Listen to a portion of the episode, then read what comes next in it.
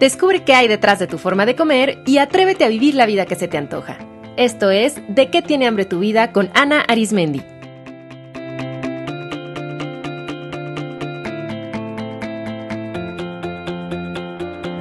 Este es el episodio número 55, Ideas para tranquilizarte sin comida.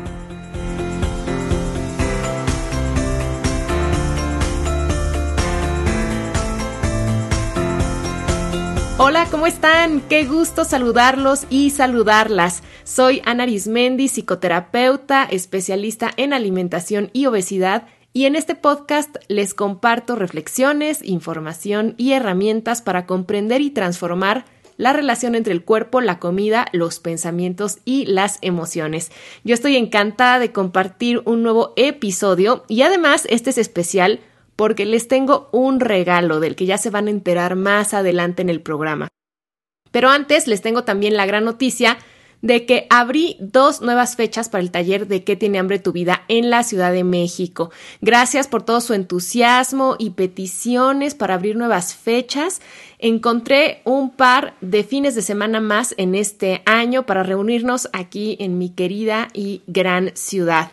La primera fecha es el 24 y 25 de septiembre y la segunda, y que va a ser ahora sí el último taller de todo el año, es el fin de semana del 10 y 11 de diciembre. Me va a encantar conocerlas, conocerlos. Acuérdense que este taller está abierto para hombres y para mujeres y reunirnos aquí en la Ciudad de México. Y en octubre me voy para el norte. Primero estaré en mi querida Tijuana el 1 y 2 de octubre, que es una ciudad que llevo en mi corazón porque yo viví en la zona Tijuana-San Diego varios años muy feliz, hice lindísimos amigos y me encanta esa región y por eso me llena de alegría regresar por un fin de semana para compartirles mi taller. Y el 22 y 23 de octubre estaré en Hermosillo, Sonora. Las inscripciones para los talleres en la Ciudad de México, en Tijuana y en Hermosillo están abiertas. El cupo es limitado, pero todavía hay lugar en, todos, en todas esas ciudades, así es que pueden apartarlo ya. Les recuerdo que pueden hacer sus pagos fraccionados, pueden pagar con tarjeta, en el banco, en efectivo, así es que no hay pretexto, toda la información está en de qué tiene hambre tu vida.com. Muy bien, pues si estás escuchando este podcast, seguramente te ha pasado que comes para disminuir bloquear o evadir tus emociones. Esto es una práctica muy común en nuestra sociedad por los condicionamientos con los que vamos creciendo. Aprendemos que la comida puede ser un recurso para disminuir las emociones que son desagradables o para tratar de prolongar las emociones que son agradables. Y el problema surge cuando nos hacemos dependientes de ese único recurso para manejar las emociones y entonces abusamos de él. En español incluso decimos un par de frases muy elocuentes al respecto. No sé si tú has dicho me tragué el coraje. Pues literalmente lo hacemos, no es nada más una frase figurativa, nos tragamos la rabia con papitas fritas. Y también, como dice el otro dicho, las penas con pan son menos, evadimos la tristeza con un churro con chocolate. Entonces, la primera y más importante razón por la que una persona recurre a comer en exceso, atracarse, picotear, pero también podría ser fumar, beber alcohol, fugarse en redes sociales o morderse las uñas o cualquier otra conducta compulsiva, es para tratar de manejar las emociones intensas que le incomodan. Es importante entender que la comida no es más que un recurso aprendido para disminuir la intensidad emocional, para tranquilizarte, pero no es el único. De hecho, es uno en un mar de recursos. Lo que pasa es que la persona que está viviendo un apego fuerte con la comida no ve más allá de ese recurso, cree que sin la comida eso que siente le va a hacer daño y entonces es como si estuviera en la playa y concentrara toda su atención en una sola gota de agua en vez de voltear a ver el mar. Pero en cuanto comiences a ampliar tu visión, te vas a dar cuenta que en la vida hay muchísimos recursos para la gestión emocional y que puedes escoger los que te lleven más hacia la salud y hacia la paz. Y sobre todo que si los practicas, la comida cada vez va a ser menos necesaria, va a ser nada más como un libro dentro de una biblioteca. Podrías tomarlo, pero también tienes infinidad de opciones más que a veces son muchísimo más adecuadas.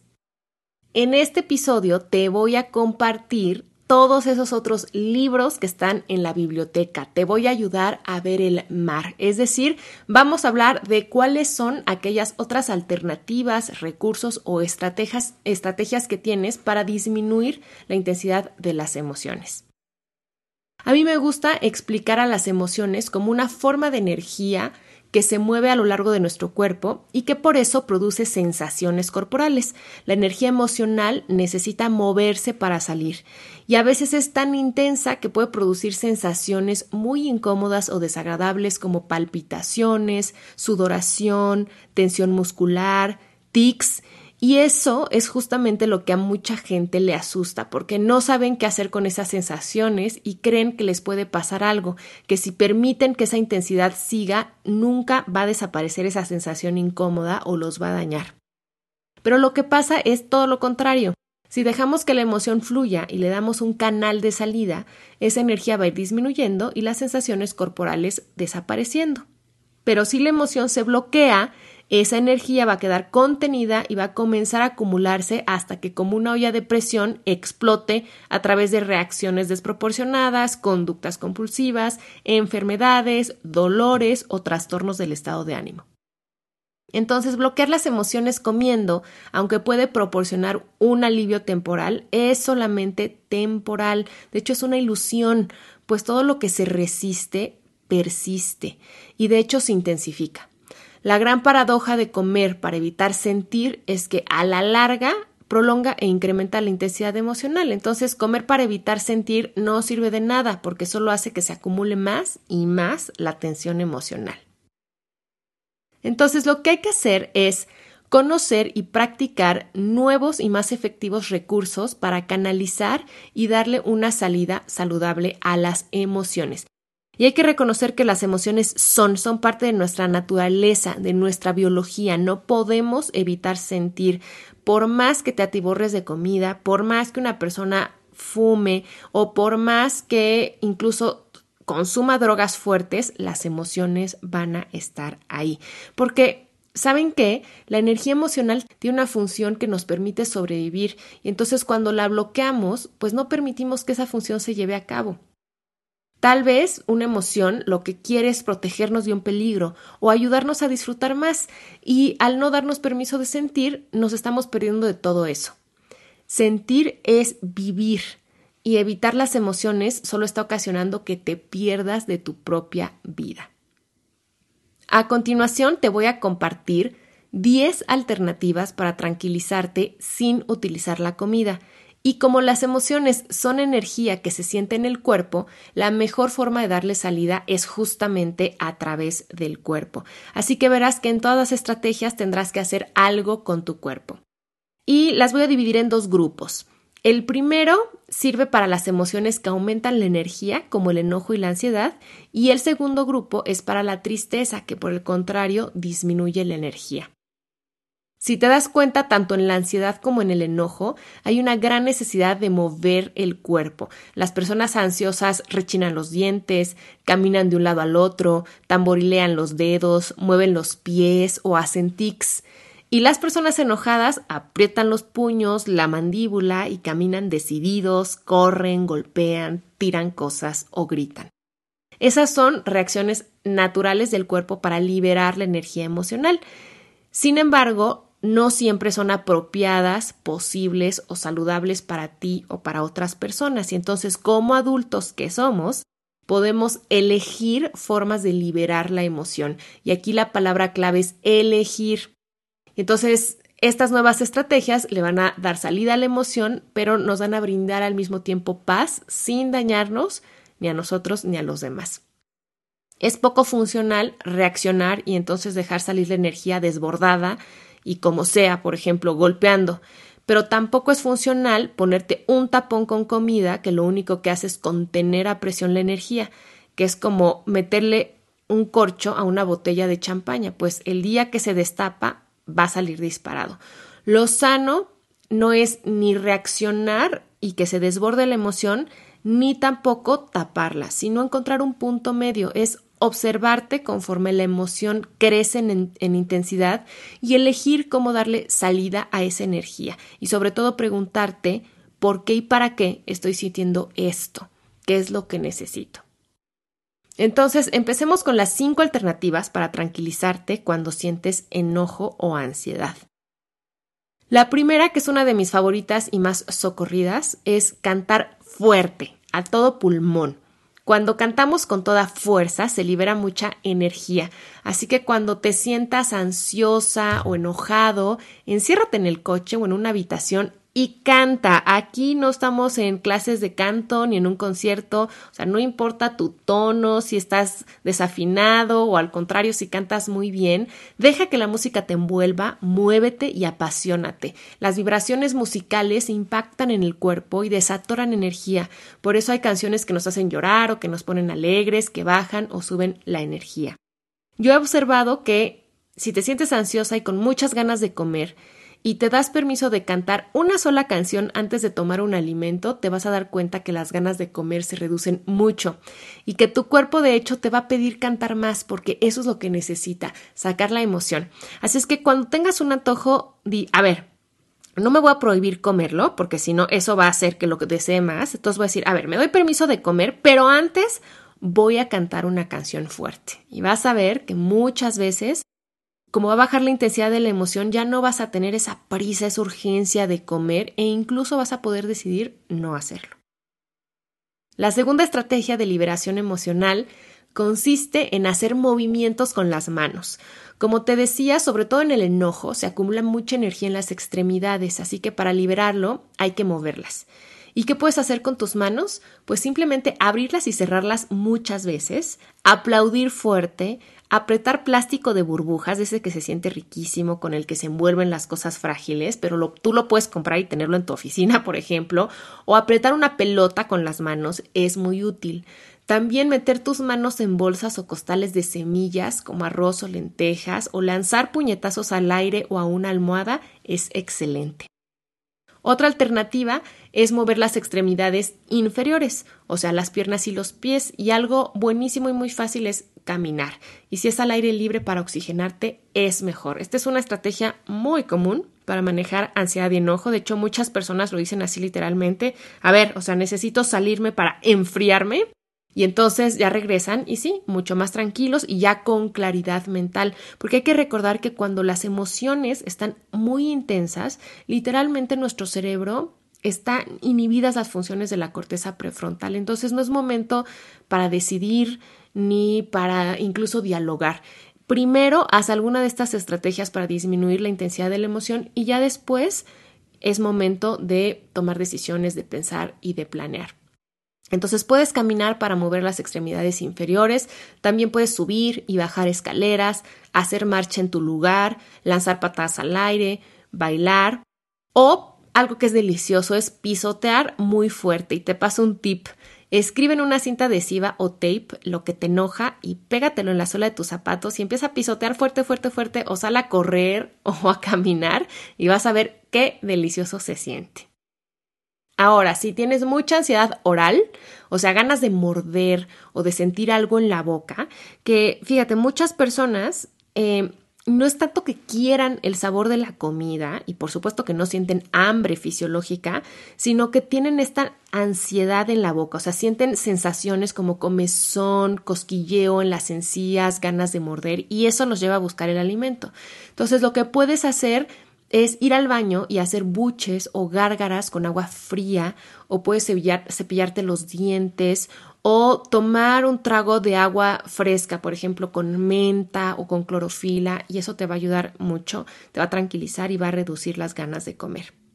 Y si estás en un contexto donde no te puedes mover mucho ni puedes cantar, toma una hoja de papel, un bolígrafo y comienza a rayar con toda tu fuerza, o sea, sin sentido. La idea no es dibujar, sino solamente rayar, rayar, rayar hasta que salga toda la energía. Aunque parece sencillo, eso es súper útil. Te invito a que pruebes todas estas estrategias. En cuanto sientas ansiedad o enojo o ganas de comer, date permiso de pisotear, de cantar, de rayar o de lavarte la boca y observa qué pasa. Te va a sorprender. Y ahora, si sientes tristeza, aquí en este caso debes honrar que tu cuerpo te está pidiendo un tiempo para bajar el ritmo y procesar lo que sucede. Entonces, lo primero es parar lo, lo, que sea que estés haciendo y darte unos minutos para estar contigo y ofrecerte a ti misma contención, apoyo y decirte yo estoy aquí para ti. Y eso lo puedes hacer vía un autoabrazo. Simplemente rodéate con tus brazos y date un rico y largo abrazo. La tristeza a veces lo único que pide es descansar un momento y es a través de la quietud que puede procesar y liberar la energía. Entonces también puede servir apagar la luz y cerrar los ojos unos minutos, o sea, no tiene que ser una siesta de 20 minutos ni de una hora, con que lo hagas 5 minutos eso descansa, puedes poner también un antifaz en los ojos. Otra estrategia es acurrucarte y arroparte. Incluso podrías leerte un cuento, poner música tranquila o ahí acariciarte y apapacharte. Y también para la tristeza sirve mucho acariciar y jugar con una mascota. Es una perfecta forma de darle salida a esta emoción y de llenarte de amor y compañía. Y la última estrategia para la tristeza, que es buenísima, es escribir. Agarra pluma, papel y saca todo lo que quieras decir. Puedes mezclar palabras con garabatos, con dibujos o como tú quieras, pero sácalo. ¿Te has fijado que grandes artistas han producido grandes obras en periodos de profunda tristeza? Y eso es porque se encierran y se dan ese tiempo para contactar con ellos mismos y con la emoción y entonces la canalizan o subliman a través del arte. Entonces tú también podrías hacer eso escribiendo. Yo te recomiendo que lo hagas a mano más que en la computadora o en el iPad porque de esa forma se activan eh, ciertas conexiones en el cerebro que ayudan a liberar las emociones, a procesar las experiencias y también porque hay mucho más ejercicio físico ahí. Entonces también ayuda a liberar mucho más la energía. Bueno, ¿qué te parecieron estas estrategias? ¿A poco no están buenísimas? ¿Cuál te gustaría poner en práctica? Yo te recomiendo que pruebes todas y veas cuáles te acomodan mejor y cuáles te sirven. Y bueno, pues, ¿qué crees? Estas 10 estrategias son solo una pequeña probadita del regalo que tengo para ti. He creado un ebook con más de 100 alternativas para tranquilizarte sin comida. ¿Lo oíste muy bien? Hay más de 100 estrategias que puedes probar. ¿Ves cómo hay un mar de posibilidades? Lo único que tienes que hacer es ingresar a de qué tiene hambre tu diagonal alternativas te registras y listo, tu ebook te va a llegar a tu correo electrónico para que lo descargues. Es 100% gratuito. Te lo repito, nada más entra a de qué tiene hambre tu vida.com diagonal alternativas, te registras y listo, te llega tu correo electrónico. La idea es que ese ebook te sirva como un kit de emergencia emocional que puedas traer a la mano para que en esos momentos de antojo o cuando sientas que hay una emoción que te rebasa, te ayude a disminuir la intensidad de una forma sana con todas esas alternativas, que te ayude a sentirte acompañada, que no estás sola, que te recuerde que tienes muchos recursos interiores.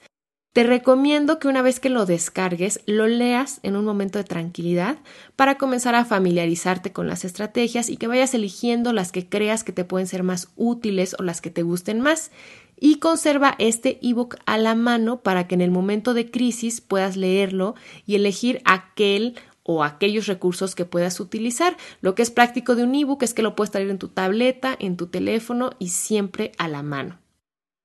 Y recuerda que no sirve de nada traer el ebook si no practicas las alternativas.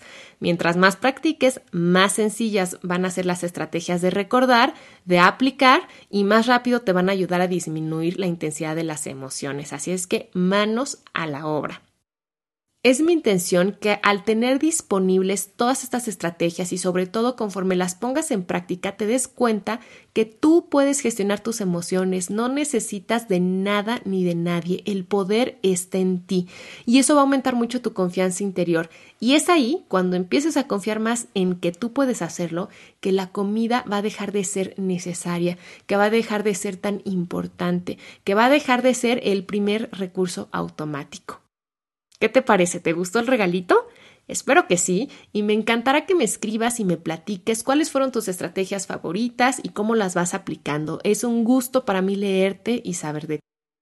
Y bueno, ya por último, recuerda que si te gusta este podcast, la mejor forma de apoyarlo es escribiendo una reseña y una calificación en iTunes para que más personas lo puedan encontrar y también compartiéndolo con otras personas que tú sabes que se pueden beneficiar de toda esta información. Te mando un abrazo súper cariñoso y hasta la próxima.